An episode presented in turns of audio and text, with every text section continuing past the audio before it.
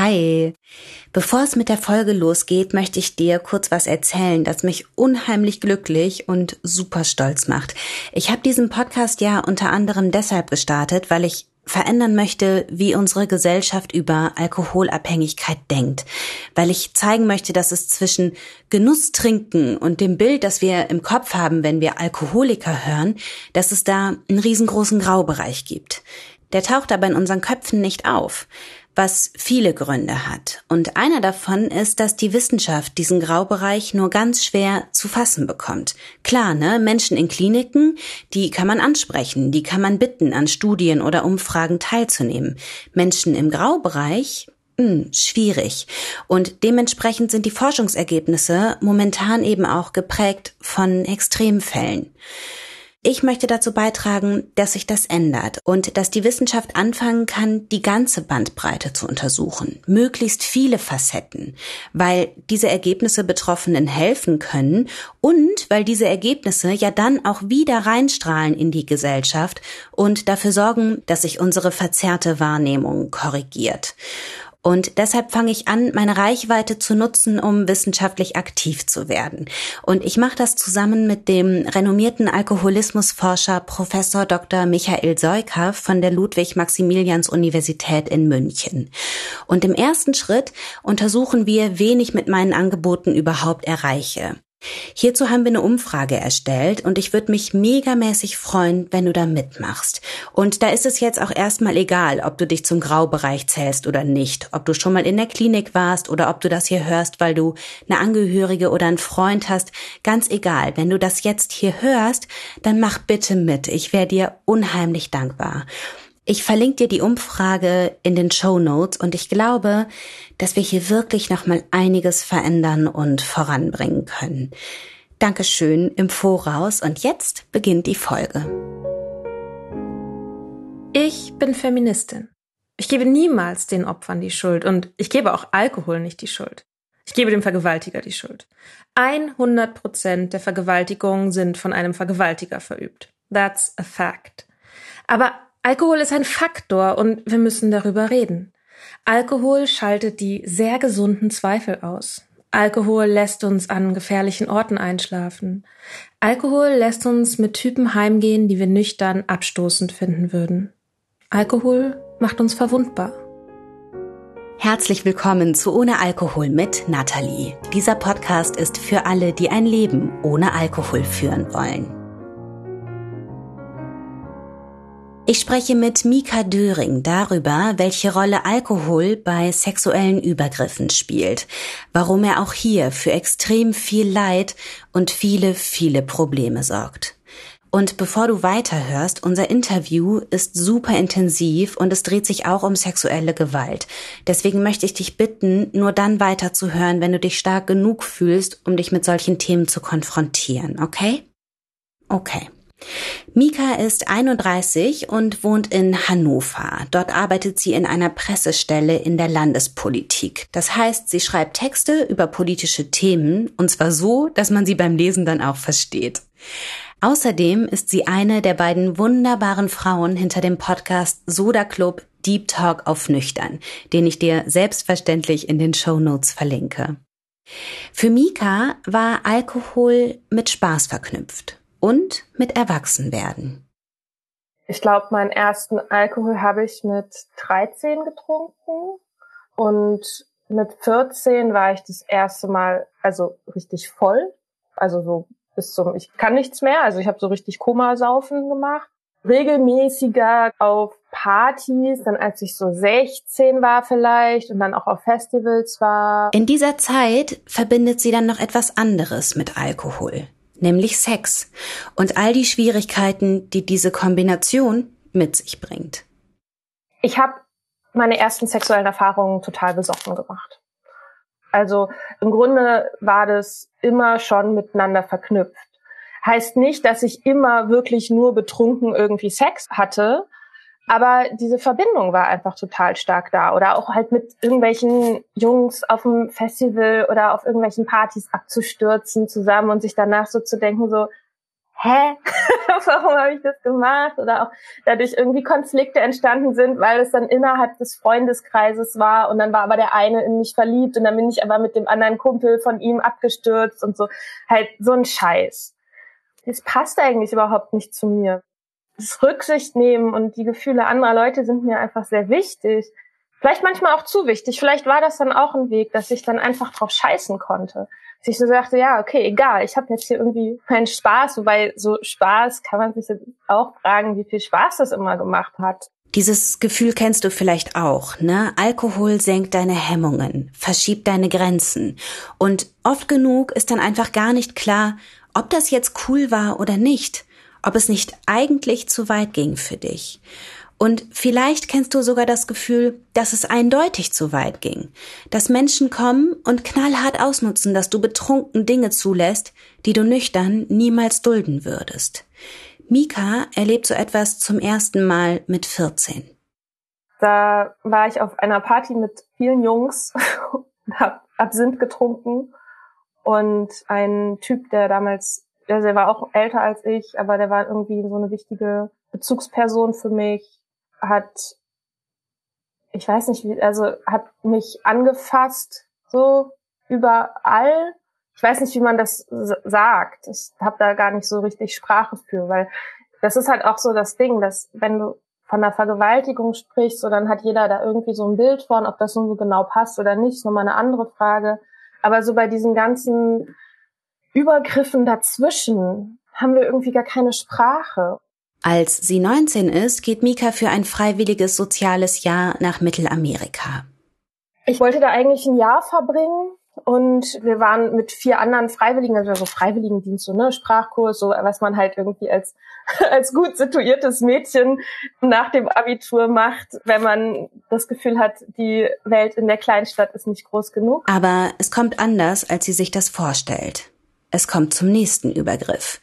Und für den hat sie ein Wort. Vergewaltigung. Nach zwei Wochen oder so waren wir zusammen auf einem Wochenendtrip irgendwie am Meer, haben da abends zusammen getrunken und ich bin aufgewacht, wie der eine Freiwillige mit mir Sex hatte. Und ich lag da und wusste überhaupt nicht mehr, wo oben und unten ist. Ich ähm, habe kaum Erinnerungen daran, wie lange das gedauert hat, bis ich mich dann daraus quasi befreien konnte. Ich weiß noch, dass er, als ich dann irgendwann aufgestanden bin und ihn auch, ich weiß nicht, ob ich ihn angeschrien habe, ich weiß es nicht mehr, aber dass er halt sowas gesagt hat wie, oh, come on. So, als ob ich mich jetzt anstellen würde. Das ist mir noch, oh, das, das ist mir noch ziemlich, ziemlich tief im Gedächtnis. Und dann bin ich, ähm, was hast du denn gedacht in dem Moment, in dem du da aufgewacht bist? Ich weiß es nicht mehr. Ich weiß nicht mehr, was ich gedacht habe. Also ich war so, ich war so weggetreten irgendwie. Es war halt auch so, ich glaube so vier Uhr morgens oder sowas. Und wir haben irgendwie zu viert in einem Schlafsaal gepennt, hier vier Freiwilligen. Und ich habe dann die eine, die war auch Deutsche, habe ich dann irgendwie aufgeweckt. Und sie wusste halt auch nicht so richtig, was sie machen sollte, logischerweise. Das weiß ich noch. Ich habe so Bruchstücke noch ich habe so ein Bruchstück, wie sie so zu mir sagt, ähm, das war eine Vergewaltigung, ey. So dieses Hey, irgendwie am Ende vom Satz ist mir krass im Gedächtnis geblieben. Ich bin dann raus und er ist irgendwie raus aus dem Zimmer und ich hatte die ganze Zeit das Gefühl, mir läuft noch Sperma am Bein runter und das war so Phantomsperma. Mhm. Das hatte ich auch immer wieder dann noch Jahre danach, dass ich dieses Gefühl noch hatte. Und dann habe ich versucht, die Pille danach zu bekommen, ging aber nicht, weil katholisches Land. Dann sind wir zurück zu der Gastmutter und da war noch eine andere Deutsche auch in der Familie, die aber gut Spanisch sprach. Also ich hatte ja wirklich nur sehr gebrochenes Spanisch. Und die hat dann mit mir organisiert, dass ich da dann zu so einer Klinik gehe und dann so Tests mache und so. Und die haben mich halt so krass behandelt, als sei ich irgendwie so, naja, so das deutsche Mädchen, das ist jetzt hier von irgendwie so einem Einheimischen ficken lässt und dann das irgendwie bereut, so, ne? So haben die mich halt behandelt. Woran hast du das festgemacht, dass sie das dachten? Ja, halt so, ja, warum hast du kein Kondom verwendet? Oder so, ne? Und ähm, so eine Art, so eine Grobheit irgendwie. Mhm. Mhm. Also ich habe mich auf jeden Fall so behandelt gefühlt, als sei ich halt einfach irgendwie zu dumm gewesen, um sicheren Sex zu haben. Und dann habe ich meinen damaligen Freund angerufen. Ja. Und der ist auch erstmal total aus allen Wolken gefallen. Und dann habe ich einen Flug gebucht und bin wieder zurückgeflogen. Nach so zwei, drei Wochen. Und ich habe meinen Eltern das erst gesagt, als ich dann zu Hause war, weil ich sie irgendwie nicht beunruhigen wollte. Ich wusste halt selber noch überhaupt nicht, was das ist. Ich wusste noch nicht mal, ob das schlimm ist. Ich wusste gar nicht, was das mit mir macht, ob das überhaupt was mit mir macht. Weil man befindet sich plötzlich in so einem Spannungsfeld aus Meinungen, wenn man darüber spricht. Ich habe relativ offen darüber gesprochen, auch weil ich irgendwie nicht, ich wusste nicht, was ich sagen sollte, wenn alle wussten, alle meine, ich habe eine dicke Abschiedsparty gemacht, so, ne, bevor ich irgendwie dann für ein Jahr weg sein wollte. Und plötzlich bin ich wieder da. Also was sagst du denn? So, ne? Irgendwie, ja, öh, hat mir nicht gefallen oder so. Also das, das wollte ich dann irgendwie auch wiederum nicht auf mir sitzen lassen. Mhm. Dass ich jetzt irgendwie, keine Ahnung, weil ich das Essen nicht mag oder so, was ist da los? Und insofern habe ich relativ offen drüber gesprochen, was glaube ich positiv ist. Was dann passiert, ist aber, dass du in einem Spannungsfeld aus Meinungen bist. Dass jeder irgendeine Reaktion darauf hat und jeder irgendeine Meinung. Und manche sagen einem die Meinung, bei manchen spürt man die Meinung. Und das reicht von so, na ja, okay, du warst halt auch total betrunken und ihr habt da irgendwie zusammen in einem Schlafsaal geschlafen, so, hättest du dir das nicht denken können, dass sowas passiert, so? Bis hin zu, oh mein Gott, wie kannst du überhaupt das Haus verlassen? Wie kann das überhaupt sein, dass du noch irgendwie am Leben bist, sozusagen, also, dass du noch funktionierst? Wie kann das überhaupt sein? Und mhm dann in diesem Spannungsfeld rauszufinden, was das für einen überhaupt selber bedeutet, ist halt total schwierig. Und die Bedeutung davon verändert sich auch mit der Zeit. Mika versucht, das Geschehene emotional einzuordnen, spricht nicht nur mit ihren Eltern und Freunden darüber, sondern auch mit Beratungsstellen. Aber niemand kann ihr abnehmen, die Rolle des Täters für sich klarzukriegen weil Mika Mika ist, weil sie nicht schwarz-weiß denkt, weil sie immer auch die anderen sieht. Sie ist hin und her gerissen zwischen Verständnis und Unverständnis für ihn. Ey, was ich an Empathie für diesen Typen noch mit aufgebracht habe, da denke ich mir jetzt so nachträglich, Mann, Mädel. Also, dass ich dachte, ja krass, es ist natürlich schwierig als Opfer darüber zu sprechen, aber es ist ja noch schwieriger als Täter darüber zu sprechen. Also was sagt man so einem Freundeskreis? Wie, ich habe ein Mädchen vergewaltigt oder was? So, das bringt man ja nicht, das macht man ja nicht. Mika kontaktiert die Mutter des Täters und erzählt ihr, was passiert ist. Mein Gedanke war, irgendjemand in seinem Leben muss das wissen, damit er nicht so einfach davonkommt, aber auch damit er die Hilfe bekommt, die er anscheinend dringend braucht. Sonst hätte er das ja nicht gemacht. Die Mutter bedankt sich für Mikas Nachricht und übernimmt nachträglich die Kosten für Mikas Rückflug aus Mittelamerika nach Deutschland. Und auch ihr Sohn, der Täter, schreibt Mika noch eine Mail, aus der hervorgeht, dass er bereut, was er getan hat, was er betrunken getan hat. Denn das ist natürlich auch ein Punkt, der damit reinspielt. Beide waren betrunken. Diese Beziehung aus Alkohol und Übergriffen begleitet mich schon so lange. Und ich finde es unfassbar, dass ich nie die Rolle vom Alkohol da drin gesehen habe. Also ich weiß noch, dass mich irgendwann ein Therapeut in einer probatorischen Sitzung, also diese Anfangssitzung, die man so hat, um rauszufinden, ob es passt, super viele davon gemacht, aber passt nie eine Therapie. so. Auf jeden Fall, dieser eine Therapeut hat mich mal gefragt, also als ich ihm von dieser Geschichte mit 14 erzählt habe, also als ich war da schon älter, also als ich ihm erzählt habe, was da passiert ist, äh, meinte er so, na ja, aber warum haben Sie denn so viel getrunken mit 14? Und ich war so empört. Ich war so sauer, dass der wagt, mich das zu fragen. Weil ich dachte, was ist das denn für eine Victim-Shaming-Scheiße hier? Also, jetzt irgendwie noch anzukommen und zu sagen, ja, die 14-Jährige, warum hatten die überhaupt so viel getrunken und so, das ist ja wirklich in derselben Kategorie wie, was hattest du an? So. Und ich war so sauer und habe dann da auch keine Therapie gemacht und denk mir aber jetzt inzwischen so, das war schon keine so ganz doofe Frage. Warum hatte ich denn das Bedürfnis, mir mit 14 so komplett die Lichter auszuknipsen, dass gar nichts mehr ging? Damit will ich nicht das Verhalten von diesem Typen entschuldigen.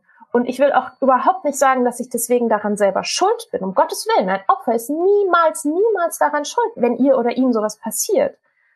Aber trotzdem habe ich mich so oft in gefährliche Situationen begeben, habe mich selber meiner eigenen Handlungsfähigkeit beraubt. So, warum, warum? Und warum habe ich mir Alkohol dafür ausgesucht und warum passiert es so, so vielen Menschen? Besonders Frauen, die Alkohol trinken und sich dann nicht mehr wehren können, die irgendwo einschlafen, die sich in Situationen bringen, in die sie sich nüchtern niemals begeben würden. Und das wird ausgenutzt.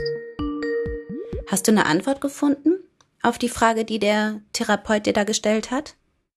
Nicht so 100 Prozent. Ich habe natürlich Ideen.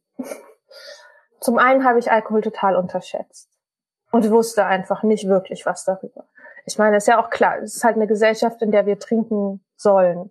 Erwachsene wissen ja so viel. Die haben ja so viel Plan vom Leben. Warum würden die dann trinken, wenn es schlecht wäre? Also in der kindlichen Logik.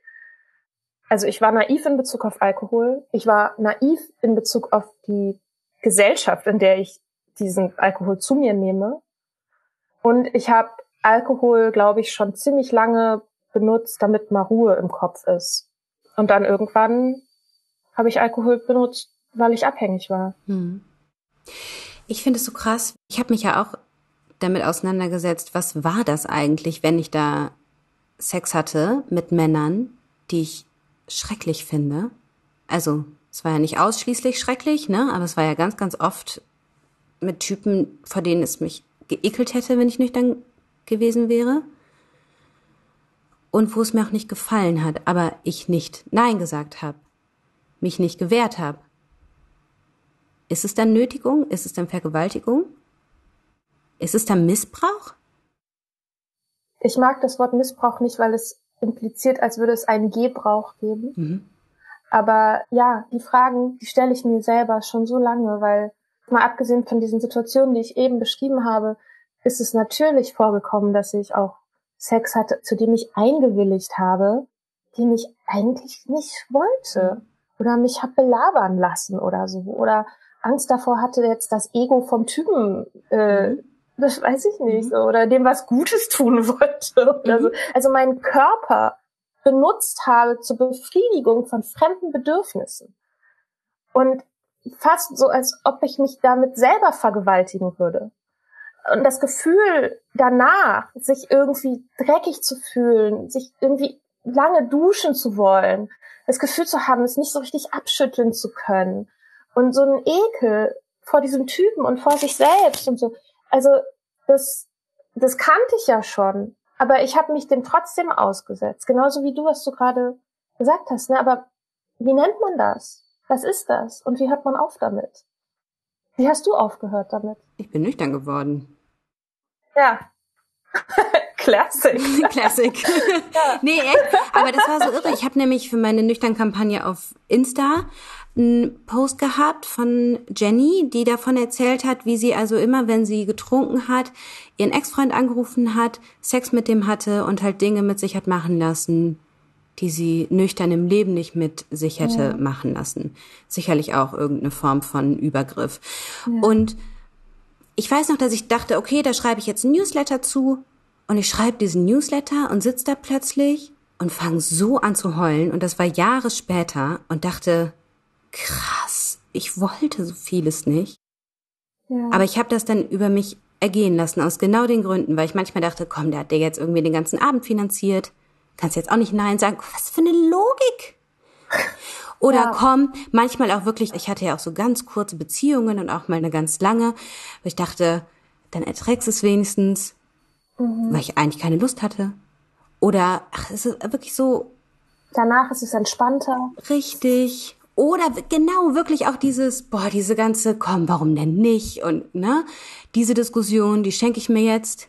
Mhm. Und da, ich glaube, was mich so erschüttert hat in dem Moment, war, der hatte, boah, krass, ich habe wirklich gar nichts mehr von meinem Körper gehalten. Ich hatte im Grunde auch überhaupt keine Verbindung mehr dazu.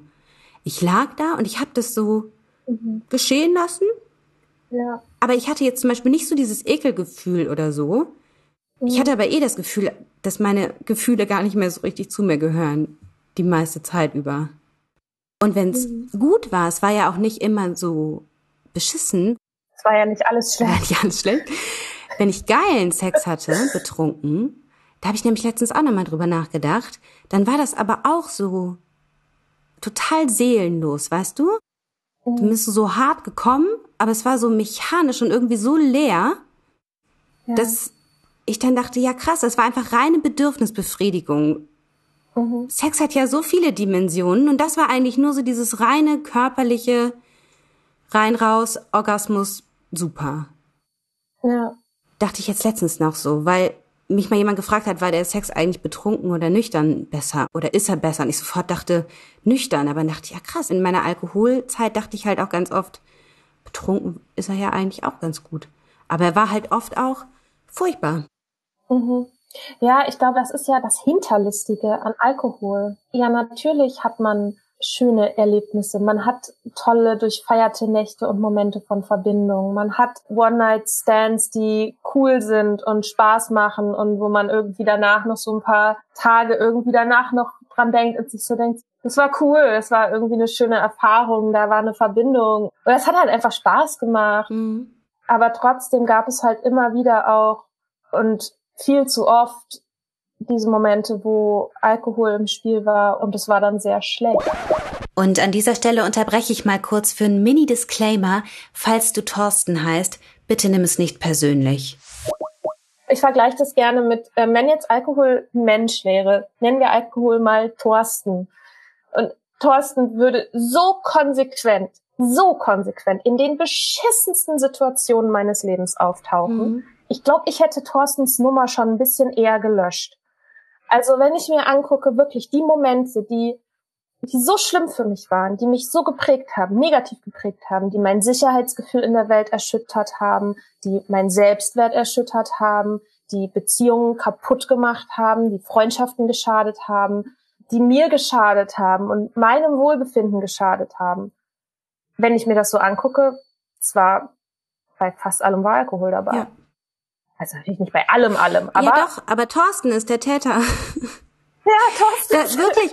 ein Mittäter. Zumindest ein Mittäter. Ja. Ja. Und deswegen finde ich deine Empathie auch gar nicht so unangebracht, ehrlich gesagt. Um Gottes Willen, ne? Also ich möchte nicht in Schutz nehmen oder so, aber das verändert halt, es verschiebt halt die Grenzen, es verschiebt die Hemmschwellen. Und ich habe irgendwo letztens mal gelesen, Hemmschwellen haben ja auch einen Grund, ne? Ja. Also es wird immer so abgefeiert, ja, voll geil und mit Alkohol bin ich so enthemmt, aber diese Hemmungen schützen dich ja auch vor etwas, das dir eigentlich viel zu viel ist und das dir eigentlich nicht gefällt. Für mich ist es so, dass Alkohol den Blick verkürzt. Also Konsequenzen werden egal. Und die Befriedigung, die man sucht, wird kurzfristig. Und also das mit den Hemmungen, das finde ich schwierig. Natürlich hat das was Enthemmendes, wenn man aufhört, die Konsequenzen wirklich wahrzunehmen oder fühlen zu wollen oder so oder daran zu denken. Aber ich kenne viele Menschen, die schon sehr, sehr betrunken waren und noch nie jemanden vergewaltigt haben. Ja, da hast du recht. Und ich glaube, dass schon was da sein muss, dass man so stark seine kurzfristige Bedürfnisbefriedigung in den Vordergrund rücken will, Vielleicht gibt's dann noch Sachen, die einen dann zurückhalten, wenn man nüchtern ist. Und ich glaube, das sind ganz oft die Konsequenzen, dass man es halt nicht darf. Ja, aber das glaube ich zum Beispiel nicht. Okay. Also zumindest, wenn ich das jetzt auf mein Beispiel beziehe. Ich habe damals, als ich diesen Newsletter geschrieben habe, nämlich mir praktisch Meinungen eingeholt. Woran liegt das? Verändert Alkohol unser Wesen? Also krempelt es das einmal um, kriegen wir irgendwelche Charakterzüge, die wir sonst eigentlich nicht besitzen. Und dann kam halt auch ganz oft, nee, nee, also eigentlich wolltest du das, so nach dem Motto. Alkohol hat das nur entblößt. Und dann dachte ich, nee, das stimmt nicht. Mhm. Ich wollte das nicht. Mhm. Und ich mhm. bin so auch nicht. Ich bin die treueste Seele dieser Erde. Ich bin so unglaublich monogam und ich bin so gern. Und ich weiß noch, dass ein damaliger Kollege mal zu mir meinte, ja, du hast ja auch sowas Promiskuitives. Und ich dachte, ja krass, also ich kann jetzt schlecht dagegen argumentieren, aber uh, uh, nein. Aber wer, sorry, aber wer sagt sowas zu einer Kollegin? Das, das kann ich jetzt nicht sagen. Okay. ich höre gerade irgendwie. War, ja, das war so eine Kollegenfreundschaft, Bekanntschaft, Sauf, Bekanntschaft, weißt du? Das war auch in irgendeiner Bar, ist dieser Satz ja, gefallen. Aber deswegen wehre ich mich so ein bisschen dagegen, gegen diese These, irgendwas muss ja da sein. Also natürlich muss irgendwas da sein, weil auch nicht jeder andauernd mit Typen abstürzt, wenn er sich betrinkt, weißt du? Das ist etwas, das ich unter Alkohol gemacht habe und trotzdem sehe ich das nicht als Teil von mir. Ich sehe das wirklich als etwas Künstliches, das durch den Alkohol entstanden ist. Und vielleicht, also das Einzige, was für mich noch Sinn ergeben würde, wäre dieses, ich habe mich total nach Liebe und Nähe gesehnt und irgendwie probiert, das über Sex zu bekommen. Ja. Das kann vielleicht noch sein. Ich glaube, auch wenn man betrunken ist, tut man ja Dinge aus einer gewissen Logik heraus, ja. Also das ist keine besonders schlaue Logik und die funktioniert halt auch oft nicht. Aber das war halt, wenn ich mir jetzt überlege, die Momente, in denen ich, ich sag mal so, mit jemandem abgestürzt bin, freiwillig, was ich dann auch irgendwie gut fand oder so, war halt, ich wollte halt total gerne gewollt werden. Ich auch. Ich habe die Aufmerksamkeit total genossen, also auch Aufmerksamkeit von Männern, weil ich auch naja, wir leben halt in einer Welt, in der man auch schon ziemlich früh mitbekommt, dass die Aufmerksamkeit von Männern zu haben auch was Gutes ist und auch Kapital ist sozusagen für einen selber und dass es auch den Wert steigert der eigenen Person. Und das kann ich natürlich auf einer kognitiven Ebene, auch als ich schon sag mal so, studiert habe und schon schlaue Texte über Feminismus gelesen habe und so und das alles schon kognitiv natürlich alles schon 100.000-prozentig total verstanden habe. Irgendwas in mir drin fühlt es aber nicht. Irgendwas in mir drin will gewollt werden, will gemocht werden, ist total von diesem männlichen Blick abhängig und das kommt dann unter anderem halt auch raus, wenn man betrunken ist. So kann ja auch Spaß machen dieses Spiel sozusagen. Aber es macht halt nur dann Spaß, wenn beide respektvoll miteinander umgehen. Und das ist halt das Problem. Wenn man nämlich betrunken ist, dann kann man sich gegen diese Respektlosigkeiten dann nicht mehr so richtig wehren. Mich hat Mikas Geschichte noch lange beschäftigt. Ich konnte sie auch nicht klar einordnen. Emotional nicht und vor allem auch rechtlich nicht. Was kann und sollte man in so einer Situation eigentlich tun? währenddessen und danach? Und was für eine Rolle spielt es, dass die Beteiligten betrunken sind? Wie ist da die Rechtslage? Ich habe Christiane Rusch gefragt. Sie ist Rechtsanwältin und Sexualstrafrecht ist einer ihrer Schwerpunkte. Ich habe ihr von Mikas Fall erzählt. Das kommt Ihnen wahrscheinlich bekannt vor, oder?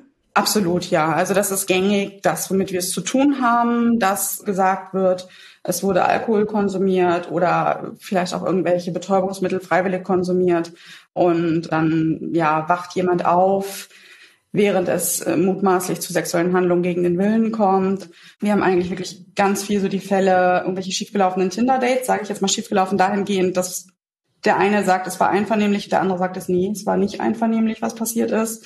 Natürlich, es gibt auch echte Falschbeschuldigungen. Also vielleicht mal so ganz grob zur Einschätzung.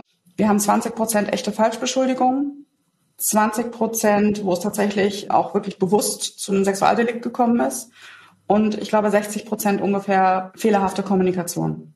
Dass entweder nicht richtig deutlich gemacht wird, dass man mit den Handlungen des Partners nicht einverstanden ist oder dass der das nicht erkennt, warum auch immer, vielleicht auch aufgrund von Alkoholisierung, das haben wir hier bei dem Fall ja eventuell auch, dass das eine Rolle spielen könnte. Ähm, also das ist einfach immer so eine grundlegende Problematik. Ja, Okay.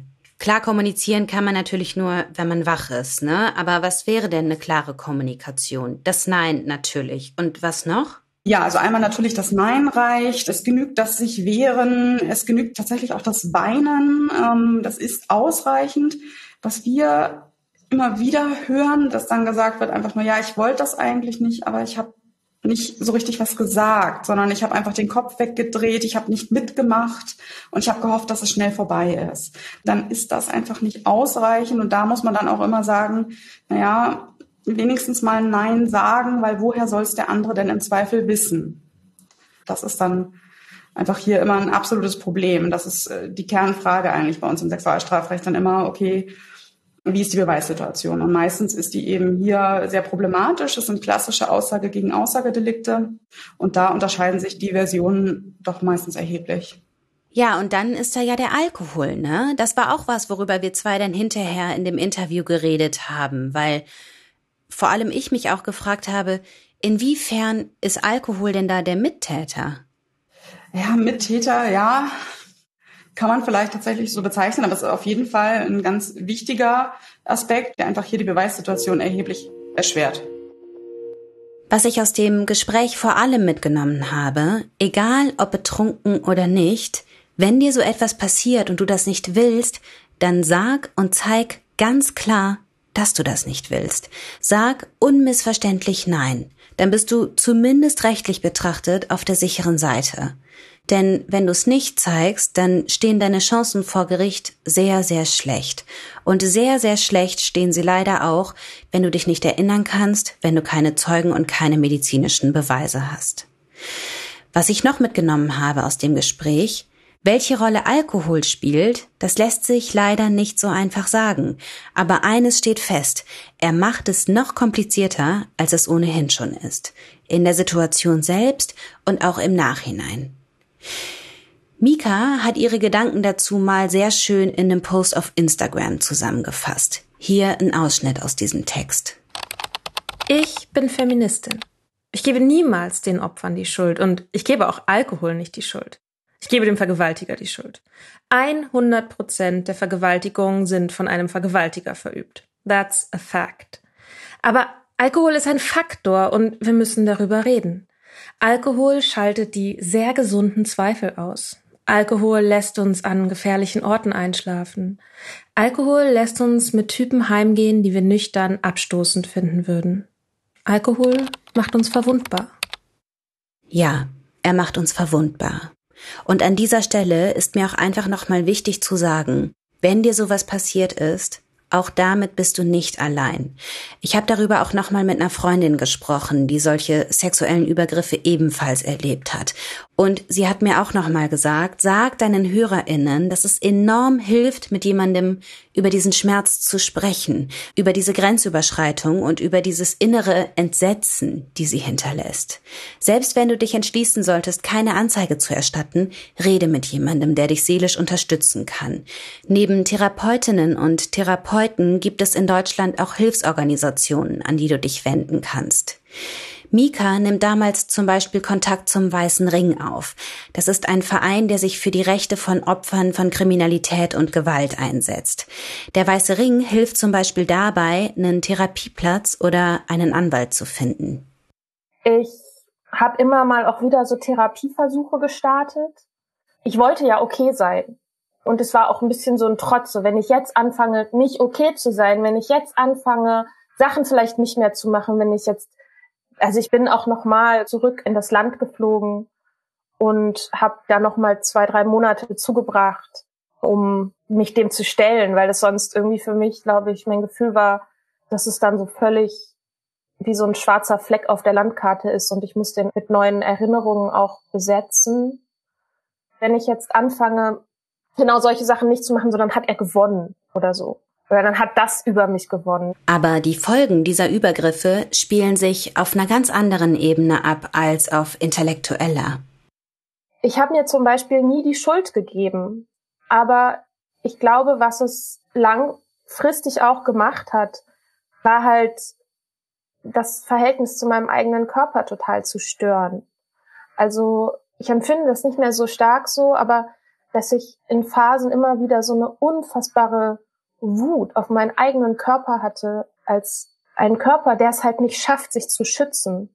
Und ich habe das so abgespalten und wollte den irgendwie auch zerstören.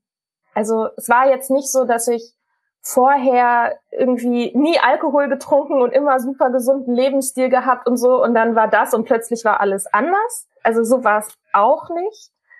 Aber ich glaube, dass das Trinken eine andere Dringlichkeit bekommen hat. Wobei sich diese Dringlichkeit nicht darin geäußert hat, dass sie weiterhin so super exzessiv getrunken hat wie als Jugendliche. Das hat sie schon vor Mittelamerika nicht mehr. Da hatte sie einen Freund, der war ein paar Jahre älter als sie, und dann fing sie an mit dem, was sie als Erwachsenentrinken bezeichnet. Also eine Flasche Wein aufmachen beim Fernsehgucken auf dem Sofa. Als sie dann allerdings zurückkam, fing diese Gewohnheit langsam an, sich zur Sucht zu entwickeln. Das läuft ja nicht geradlinig. Also ne, es ist ja nicht so, man fängt an einem Punkt an und dann endet man an dem anderen Punkt und dazwischen kann man irgendwie eine gerade Linie ziehen oder so. Das sind ja Schwankungen, die sich ja auch dem Leben irgendwie anpassen. In meiner Studienzeit habe ich, ich sag mal so, nicht auffällig getrunken. Also ich habe viel getrunken, aber alle anderen um mich herum auch. Man studiert halt was Künstlerisches, man geht auf Partys, man sitzt abends in einer WG zusammen, aber da bin ich jetzt nicht aufgefallen, weder durch Koma trinken noch durch irgendwie, okay, die kriegt jetzt nichts mehr auf die Reihe, weil sie irgendwie jeden Abend besoffen ist oder so. Es ist ja auch das Gemeine, ne? Man ringt ja um Kontrolle und um Unbeschwertheit in der Beziehung zu dem Drink. Manchmal klappt's ja.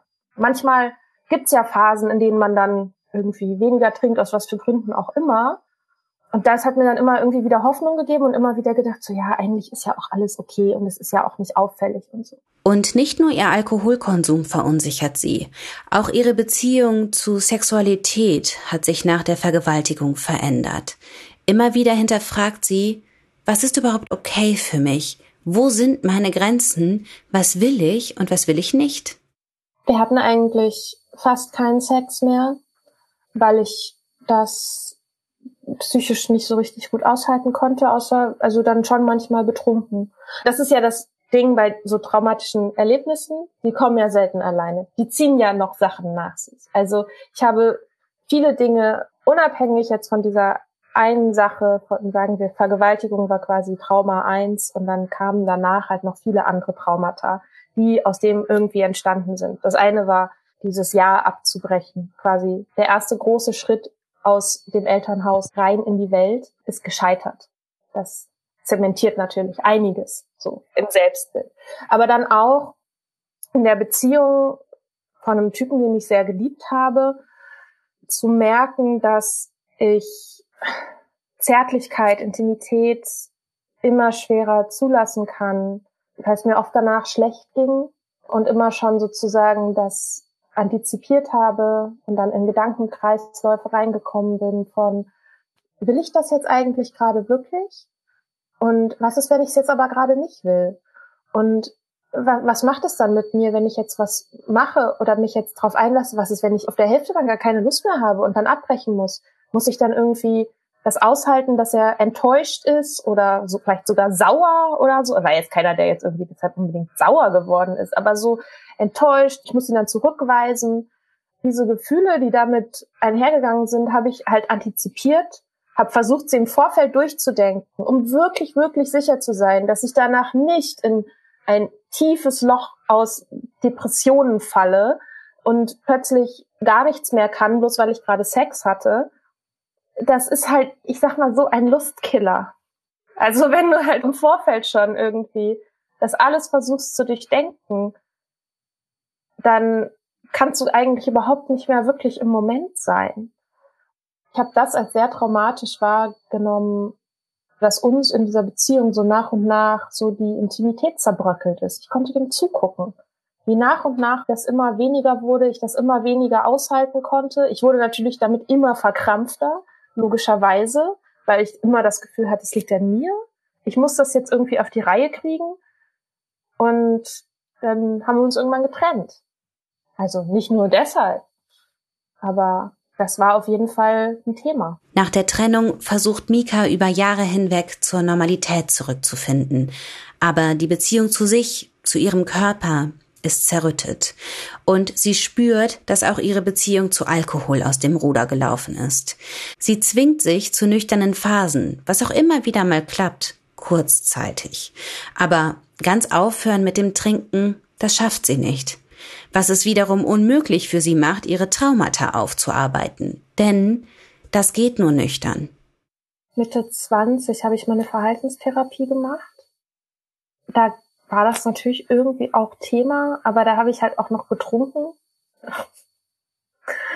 ähm, ich muss manchmal so ein bisschen lachen, wenn ich mir so meine Logik aus meinen Zwanzigern so angucke. Also ich hatte halt gerade, war ich immer nüchtern in Phase, als ich diese Therapie angefangen hatte. Und dann hat die mich gefragt, wie viel ich vorher getrunken habe. Und dann habe ich gesagt, ungefähr wie viel ich getrunken habe. Und dann hat sie gesagt, ah ja, gut, dass sie aufgehört haben, weil ihr Alkoholkonsum spricht nicht gerade dafür, dass sie sich mit sich selbst auseinandersetzen wollen. Und dann habe ich aber wieder angefangen zu trinken und dann hatte ich so eine Angst, dass die mich dann als Patientin wieder zurückweist, dass ich das einfach nicht erzählt habe. So geht es noch ein paar Jahre weiter für Mika. Die nüchternen Phasen werden allerdings seltener. Ihr Alkoholkonsum steigt.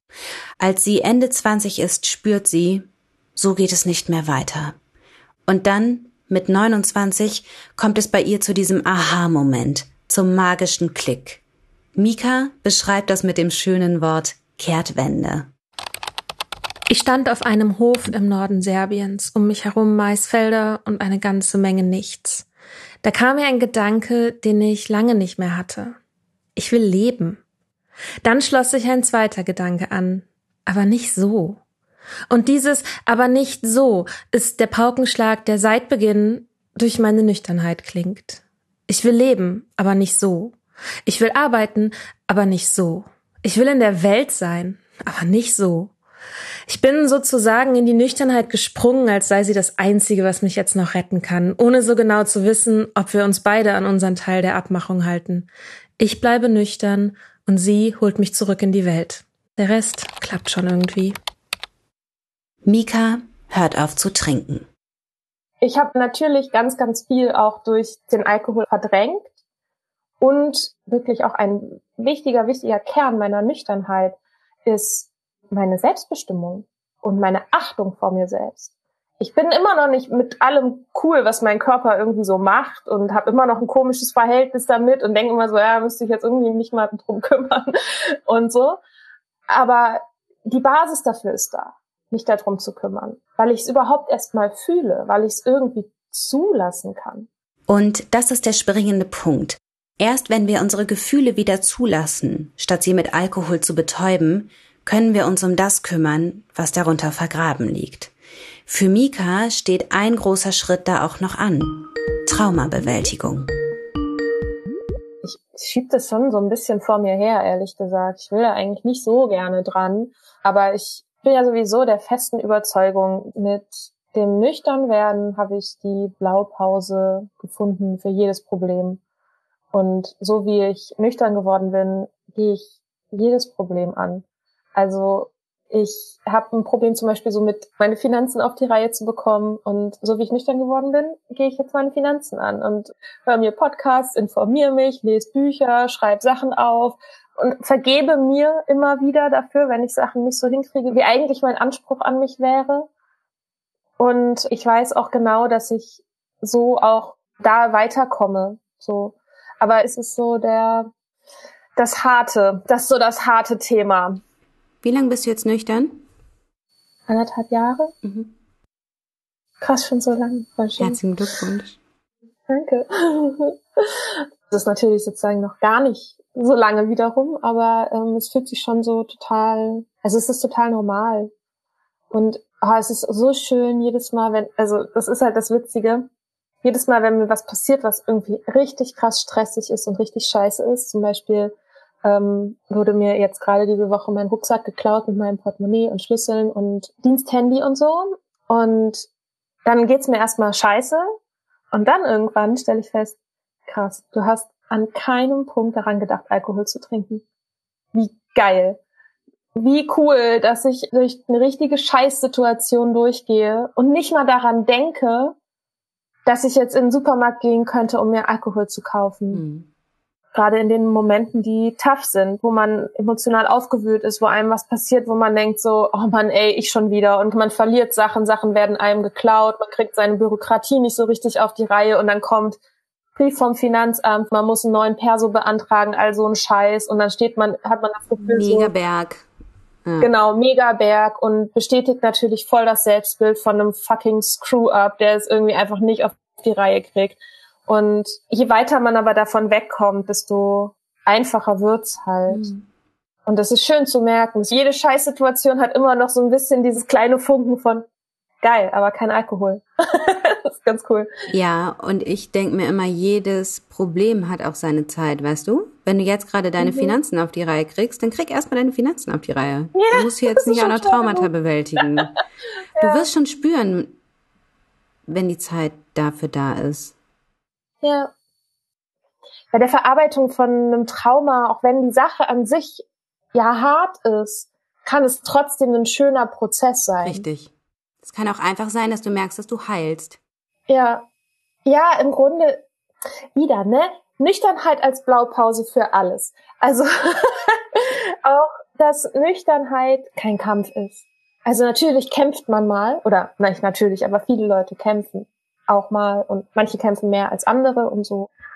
Es ist nicht automatisch leicht, aber oft ist es leicht und oft darf es auch leicht sein. Ja. Und das war auch so eine Erkenntnis, dass ich jetzt an einem Punkt bin, an dem ich sagen kann, es ist leicht für mich nüchtern zu sein. Mhm. Ich muss nicht mein ganzes Leben lang kämpfen und immer jeden Tag. Das, das hat mich ja am Anfang so abgeschreckt, das überhaupt anzufangen, weil ich dachte, okay, wenn wirklich jeder Tag ein Kampf ist, mit mir selber, ich ringe mit mir, dass ich gegen den Drink widerstehe und so, ja, dann trinke ich halt lieber weiter. Mhm. So, weil darauf habe ich keinen Bock. Und das will ich auch gar nicht durchhalten, weil ich eh charakterschwach bin und so und willensschwach und bla bla bla, ne? Klar, was man sich irgendwie sonst so sagt. Aber jetzt merke ich so, ja, nee, ist eigentlich alles fein. So. Und man darf das genießen. Ja, das ist irgendwie sehr schön. Ja, Blaupause für alles. Die, die Lösung. Es ist die Lösung. Ähm, darf ich dich was fragen noch? Ja. Bereust du, dass du abhängig geworden bist von Alkohol? Nein. Nee. Ich habe ganz lange gedacht, boah, schade, ich hätte, glaube ich, mein Studium mehr genossen, wenn ich nüchtern gewesen wäre. Und ich hab, es tut mir manchmal so leid um diese unbeschwerte Zeit, in der du so viel Zeit hast, um dich in einen Sachverhalt so einzuarbeiten. Das ist eigentlich mein Traum. Ich meine, das habe ich mir jetzt wieder geschaffen, aber mhm. Du hast keine Verantwortung, nur, du hast eigentlich nur Verantwortung dir selbst gegenüber. Du hast Universitäten, die dir kostenlos Bildung auf dem Silberteller servieren mhm. und du hast Zeit. Wie geil. Und das tat mir manchmal leid, dass ich das so, dass ich da so vieles verschenkt habe. Aber mhm. nee, Laura McCorrin sagt ja immer, that's your thing, ne? Und Alcohol was my thing. Es war mein, mein Tor zu mir. Das ist, klingt immer so überzogen, aber es war tatsächlich so. Also dadurch, dass ich gezwungen war, alles so auf den Kopf zu stellen und alles neu zu bewerten, bin ich tatsächlich in einem Leben gelandet, das ich ziemlich cool finde. Mhm. Und deswegen tut mir das, tut mir das nicht mehr leid, nee. Cool. Dir? Ja. Nee, auch nicht. Also es gibt manchmal so kleine Momente, wo ich denke, oh Gott, wenn ich das Geld zum Beispiel, was ich getrunken habe, wenn ich das gespart hätte, so, mm. ähm, mhm. oder ja, das gleiche, was du sagst mit ähm, Studium oder auch wie viele Texte ich angefangen habe und die dann wieder in der Schublade verschwunden sind. Mhm. Also ich habe mich klein getrunken, um irgendwie mhm. Nicht so viel Raum vielleicht einzunehmen oder so. Und ja. da denke ich halt schon manchmal so, ja, irgendwie schade, aber gleichzeitig wäre ich jetzt nicht da, wo ich bin. Zum Beispiel hätte ich gar nicht erst den Podcast mit Mia zusammen angefangen. Also solche Projekte wären nicht entstanden. Mhm. Und dieses tiefe Vertrauen in meine eigene Lösungskompetenz, dass ich die Probleme, die sind manchmal schwer und die sind auch manchmal vielleicht überwältigend schwer, aber das Grundgefühl von ich bin bestens ausgestattet, um die zu lösen. Das ist so geil. Das ist mega geil. Da hast du vollkommen recht. Und deswegen würde ich das auch auf der Stelle unterschreiben, Nüchternheit als Blaupause für alles. Weil wenn du das schaffst, ja. was schaffst du dann nicht? Dann schaffst du ja. alles. Ja, sehe ich auch so. Vielen, vielen Dank fürs Gespräch. Danke dir. Es war sehr, sehr schön. Ich find's so großartig, dass Mika über dieses super wichtige und leider viel zu verbreitete Thema mit mir gesprochen hat.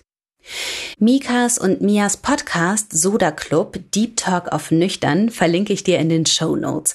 Außerdem haben die beiden auch noch ein Magazin gestartet, das Soda Mag. Da findest du auch richtig, richtig gute Texte, die dich auf dem Weg in die Nüchternheit unterstützen und motivieren. Verlinke ich dir ebenfalls in den Show Notes. Und nochmal zur Erinnerung, in den Show Notes findest du auch den Link zu Professor Seukas und meiner Umfrage. Es würde mir so viel bedeuten, wenn du mitmachst. Am besten jetzt direkt draufklicken und starten, dauert auch echt nicht lang. Und je mehr mitmachen, desto besser. Vielen, vielen Dank dafür. Und danke fürs Zuhören und denk dran, ein Leben ohne Alkohol ist keine Qual, es bedeutet Freiheit. Alles Liebe, deine Nathalie.